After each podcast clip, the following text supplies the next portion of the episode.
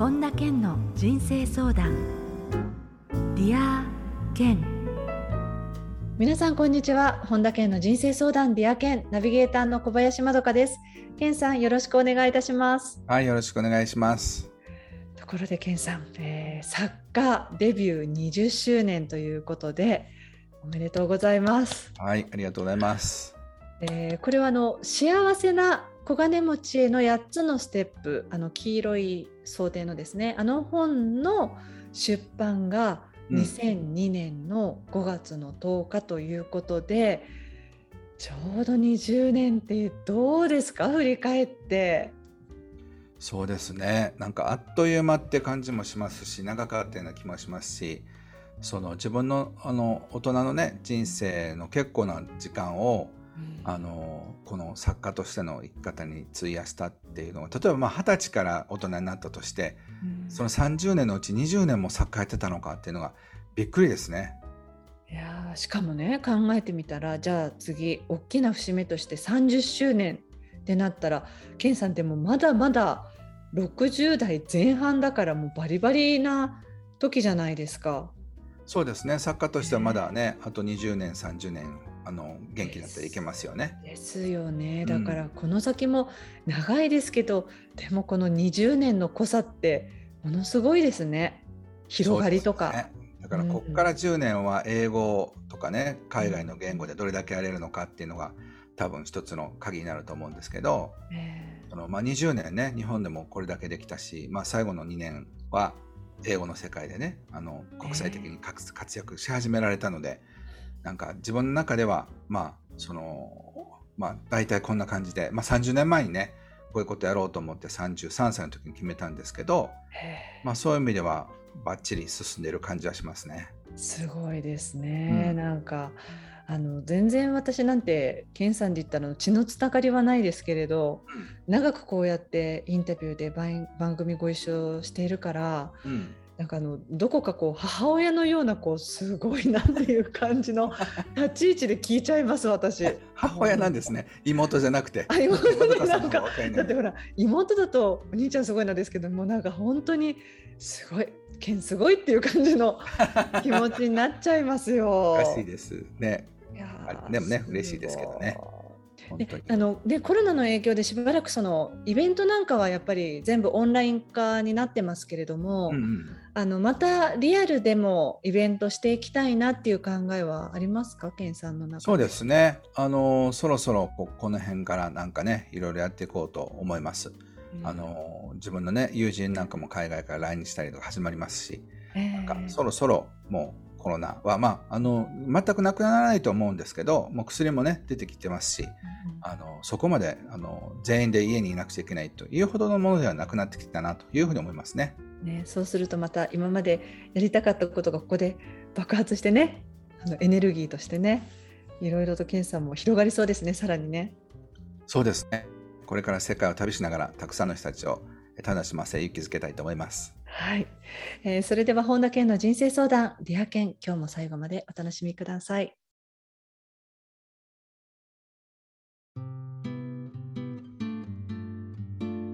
本田健の人生相談 Dear Ken 続いては人生相談のコーナーです。えー、このコーナーではリスナーの方からいただいた質問に健さんに立体話法でお答えしていただきます。まずはラジオネーム拓也さんです。ケンさん、こんにちは。こんにちは。えー、就活に失敗しました。自分では真面目に全力で取り組んだつもりだったので、かなり落ち込んでしまい、自分に自信を持つことができません。どうしたら自信を取り戻して次へ行けるでしょうか、うん、ということなんですよね。なるほど。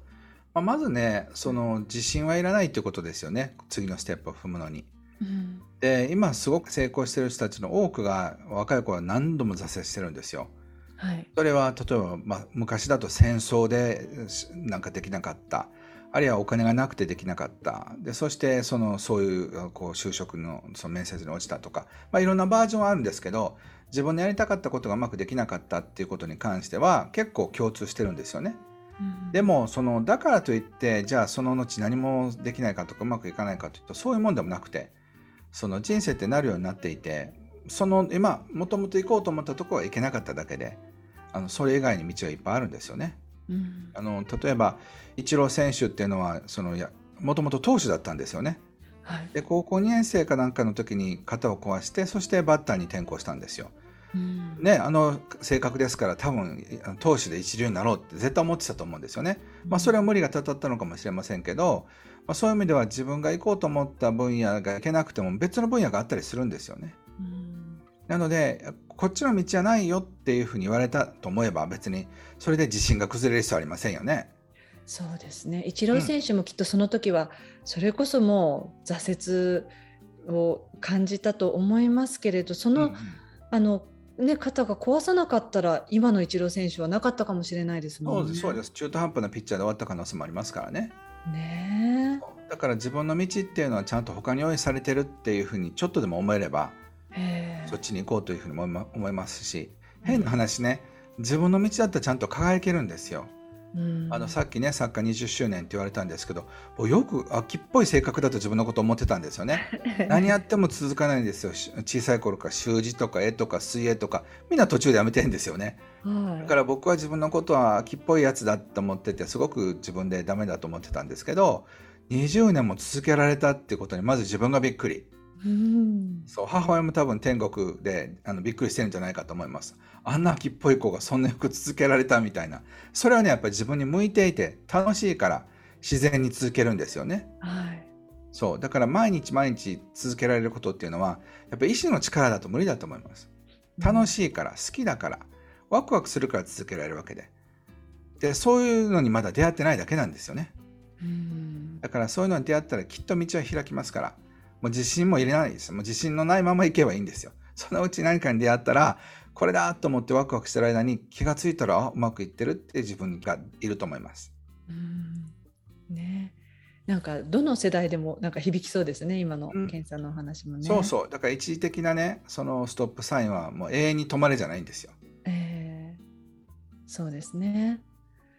はい、えー、拓也さん、質問ありがとうございました。はい、拓也さん、きっとね、道は開開けますから、安心してください。さあ、続いてラジオネームももさんです。けんさん、こんにちは。こんにちは。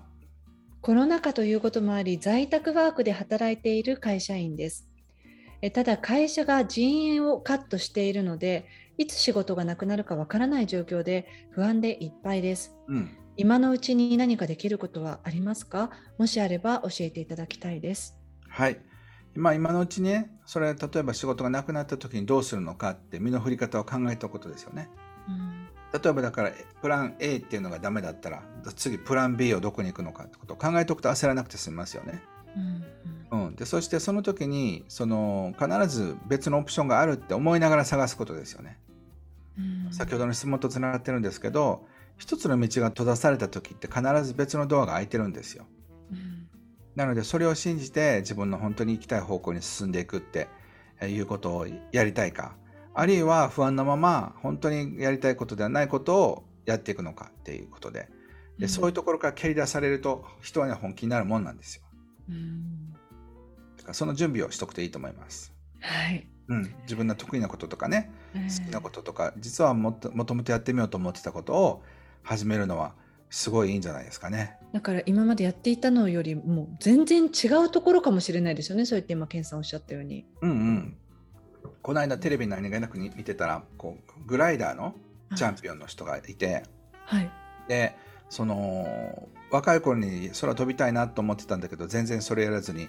で子育てやっていくうちに結婚がうまくいかなくなってでそして離婚してでそしてある時なんかもうむしゃくしゃするからなんか空飛びたいと思ってやりだしたらハマっちゃってで世界チャンピオンかなんかになってでそれでそのその人のなんかねドラドラマっていうかちょっとだけ紹介があったんですけどでインストラクターをやってんですよ今。男性の方ですか？日本人の人でね、えー、あの女性で。あ女性で？そう。いや面白いなと思ったんですけどそういう生き方もあるんですよね。うわ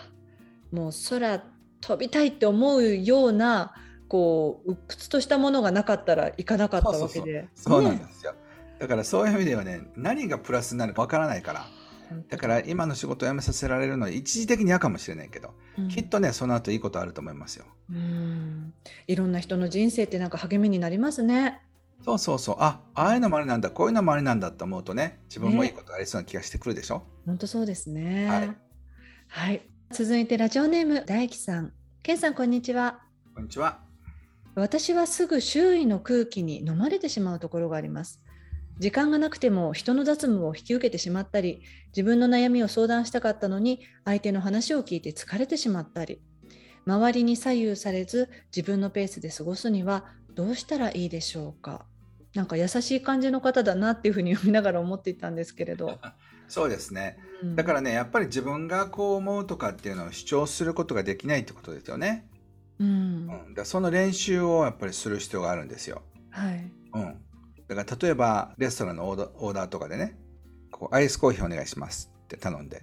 でしばらく「すいませんやっぱりコーヒーに変えます」っていうのをもう一遍言い直すとか、うん、そうするとウェイターとかウェイトレスの人を捕まえなくちゃいけないでしょ？はい、でそしてもう一遍自分のことを言う時に悪いなと思ったりとかするんですよ、はい、そういうタイプの人は。はい、だからそうオーダーを言い直すってそして自分が欲しいのはやっぱりコーヒーだったってあるいは紅茶だったって言い直すような練習を一日何回もやるといいと思います。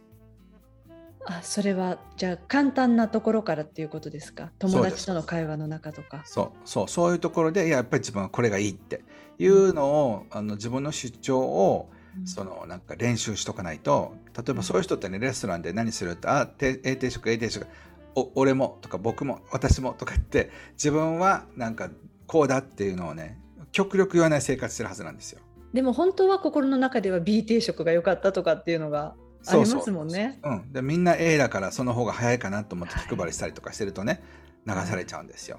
うんだからみんな A 定食なのにいや僕は B 定食お願いしますっていうのはすごいねこういうタイプの人にとってはめちゃくちゃ勇気がいることなんですよ。でもそれはすごく大事だと思います。そうですね。それが結局そのステップが踏んでいくと、うん、自分自身がその周りにまあ左右されなくなるという感じにつながるわけですもんね。うん。そっかじゃあまずはあの軽いところからスタートっていうことですね。うん、そうですね。はい、はい、ありがとうございます。えー、続いてはラジオネーム有村さんです、えー、社会人5年目です。地方から東京に出てきて夢を追いかけていたのですが母親のがんが再発し地元に戻ることにしました地元は田舎のためやりたかった仕事ができるような就職先は存在していません、えー、女手一つで育ててくれた母親のそばにいたいという思いもあり帰ってきたのですが、えー、まだ都会で頑張りたかった思いも強くその気持ちが割り切れずにいます。自分の人生好きにすればいいと母は言ってくれているのですが何も決断できそうにありません。こんな自分になのか何かアドバイスお願いしますってケンさんこういうシチュエーションの方なんですよね。はい。まあでももう帰ってきてるんですよね。はいはい、うん、だからだったらやっぱりそれをそれでこうその時間を楽しむってことも僕はいいと思いますけどね。うん、うん、でそれでお母さんがまたね例えば元気になって治ってねはい、回復したりとかしたらまた戻ってもいいかもしれないし、でももし本当に末期であのあとね本当に半年とか1年とか2年とかってことであればあのそのお母様と一緒にいるってことはその逆にそれはあのいなかったことが後悔になる可能性もありますからね。そうですね。仕事なんていつだってやりやり直せますからあの、うん、そういった意味ではもうやめて今もう地元に戻ってらっしゃるんだったら、うん、僕はその時間を大切にしてほしいなと思いますけどね。うん、それで、ね、本当お母様が治られてあなんだだったらばもう東京いればよかったじゃんって思えるぐらいに回復できたらまたそれがハッピーなことですもんね。そうですねであのずっとこれはディアケンでもお話してることですけど、はい、その都会にいた方がいいとかってわけでも必ずしもないですからね。うん。そう。それであの地元に戻ってきたから初めて自分の奥さんとか旦那さんと出会うってこともあるかもしれないし、えー、だからそれはね本当にあの分からないもんなんですよ。本当そうですよね。うん、本当になんか今がああ夢が挫折で叶わなくなっちゃったって思ったって本当さっきのそのイチロー選手の話がなんか全部通じますけれどどこでどういうふうに人生が好転していくかとかわからないですもんね。そうだから今もうとりあえず地元にいらっしゃるんだったら今その地元でしかできない趣味を楽しんでみるとかね、うん、うん、そういうことも僕はいいと思いますよ。そうですね。うん、はい、ケンさんどうもありがとうございました。はい、ありがとうございました。親孝行のね、こういうふうな話を聞くとすごく感動しますね。はい、えー、以上人生相談のコーナーでした。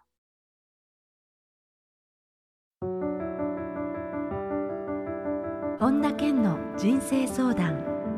Dear Ken 続いてはハッピーライブラリーのコーナーです。皆さんが人生を幸せにより豊かに過ごせるための特別な一冊ご紹介しています。それでは最初の一冊目ご紹介ください。はい、えー、92歳。総務課長。世界一仕事が楽しくなる教え。えー、玉置泰子さんという方が書かれた本ですねあのこの92歳総務課長なんですか？うん、そうそうこの方ね、すごいあの今 YouTube でもねあの名前検索していただいたらその、えー、インタビューとか番組があの5分とかのやつがいっぱい出てくるので見ていただきたいんですけどもともとね出版社の方からご連絡あってでこう92歳のこの方があの本を書くっていうので帯に本田健さんの推薦を欲しいっていうことを言われたんですよ。で僕も一つのポリシーがあって家族ぐるみの付き合いの人だけ推薦するっていう話をしてるんですよね。えー、あのそうしないとキリがないから。はい、なんですけどその92歳の方に「あの 本田健さんの大ファンです」って帯書いてくださいって言われたら。ね、やっぱり、まあ、それだけの長生きされた方に対するリスペクトもあるし、まあ、そうだなと思って本を読ませていただいたらすごくねいやーってなんか心がすがすがしい気持ちになる本だったので、えー、今回推薦をさせていただきました。もうすごい珍しいパターンなの。本田健絶賛なんて他の本であんまやったことないんですけどもう92歳で楽しく生きてらっしゃるっていうのは、まあ、これからのねその高年齢化社会においては、まあ、一つの生き方ですよ。だからそれも課長っていうところがいいでしょ？そうそう総務課長がいい。ね。そうそう。だからそのあの課長さんだから自分よりも上の上司ってもうすごいって何十歳も年下なわけでしょ？すごいおかしいの55歳で1回定年退職されてでそしてそれそれからまた再就職して37年やってるんですよね。だから素晴らしい退職してから37年勤めるとどうなのよって感じですよね。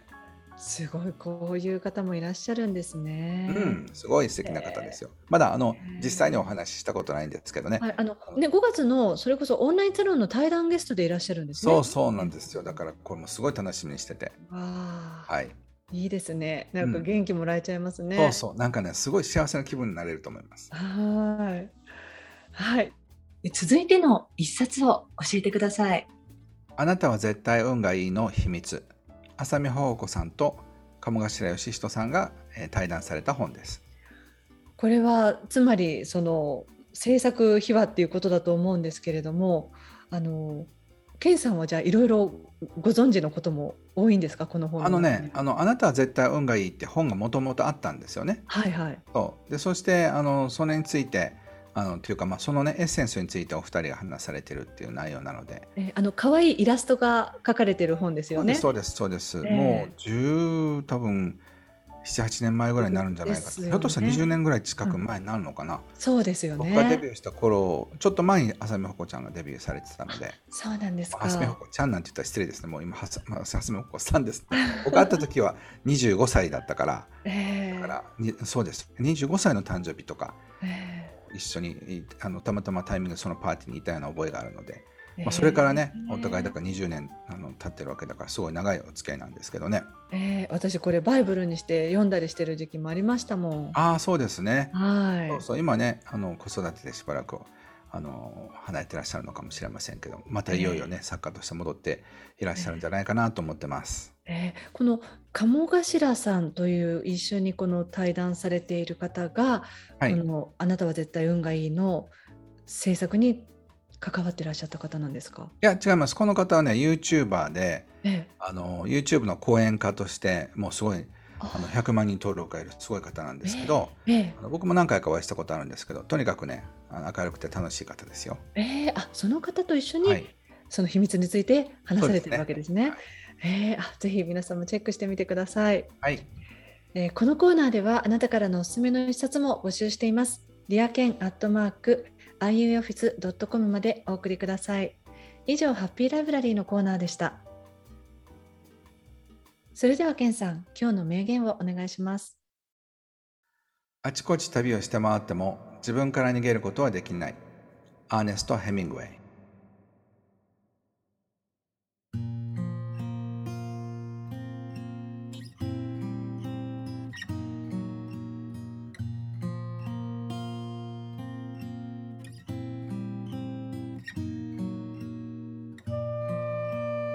本田健の人生相談リア健いかがでしたでしょうか？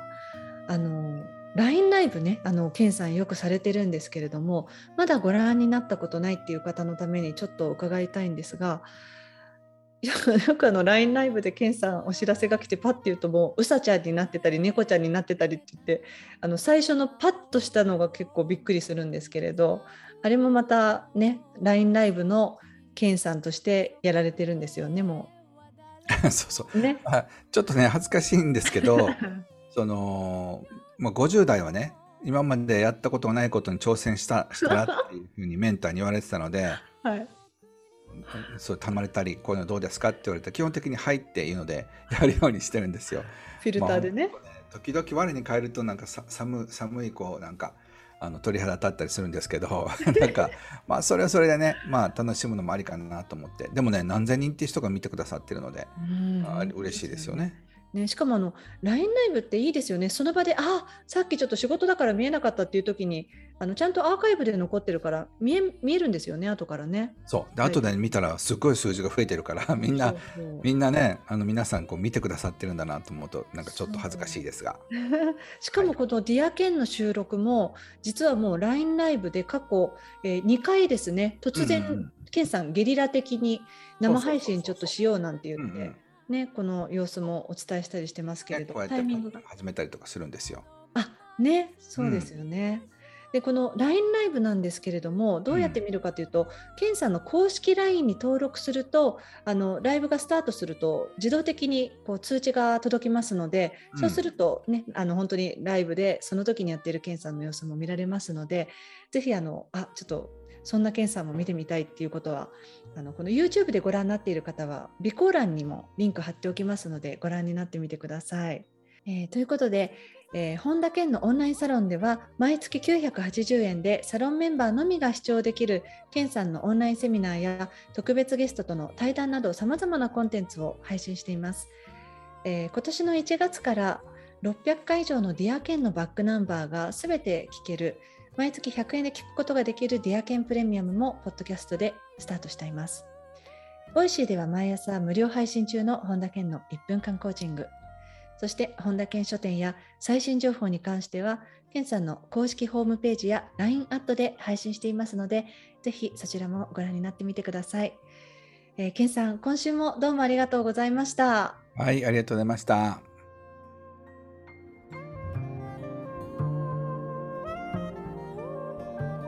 ここでお知らせです。5月28日土曜日本田健と作家の奥平アミンさんによるオンラインセミナ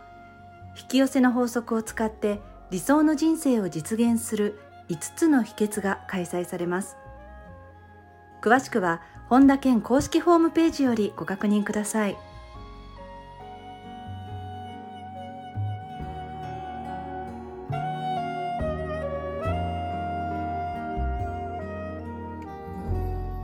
本田健の人生相談 Dear Ken。